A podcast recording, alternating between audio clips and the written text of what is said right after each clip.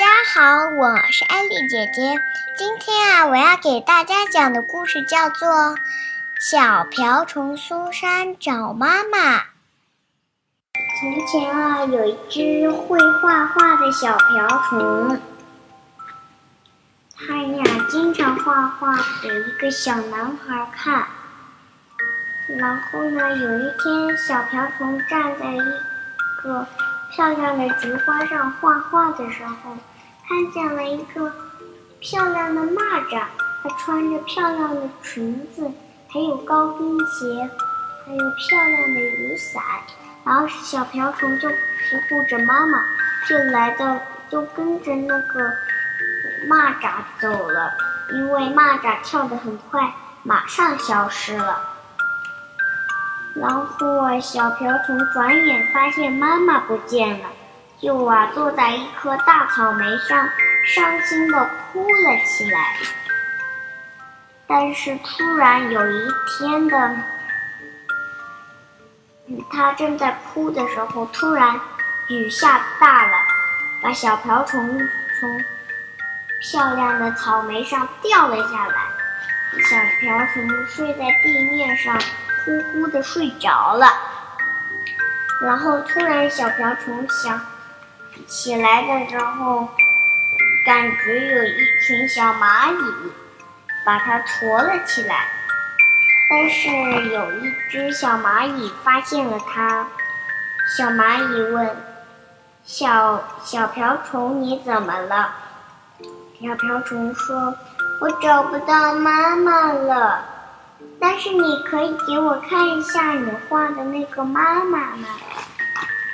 然后啊，小瓢虫画了一下，就给他看了，小蚂蚁看了一下。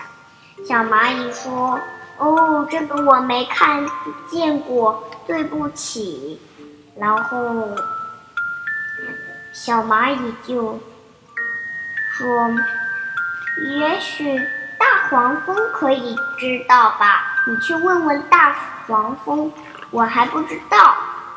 然后啊，小小瓢虫遇见了大黄蜂，就问大黄蜂：“大黄蜂，你有没有见过我的妈妈？”给他看了他的画，然后大大黄蜂说：“我没有看见你的妈妈，对不起了。”然后就说。说不定蜻蜓妈妈能知道，你去问问蜻蜓妈妈。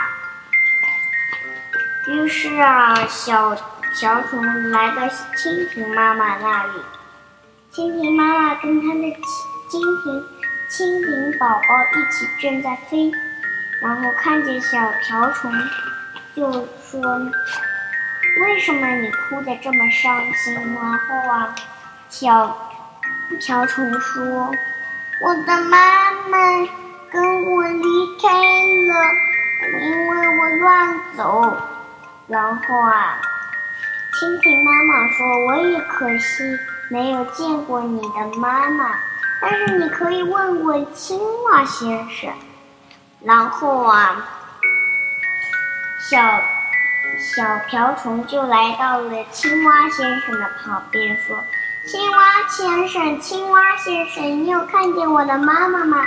然后小瓢虫给他，给这个大青蛙先生看了他的妈妈的画，然后啊，大青蛙说：“可惜我也没有看过，你也许可以找到水獭先生，可以告诉你吧，我还不知道。”而小瓢虫一边哭着。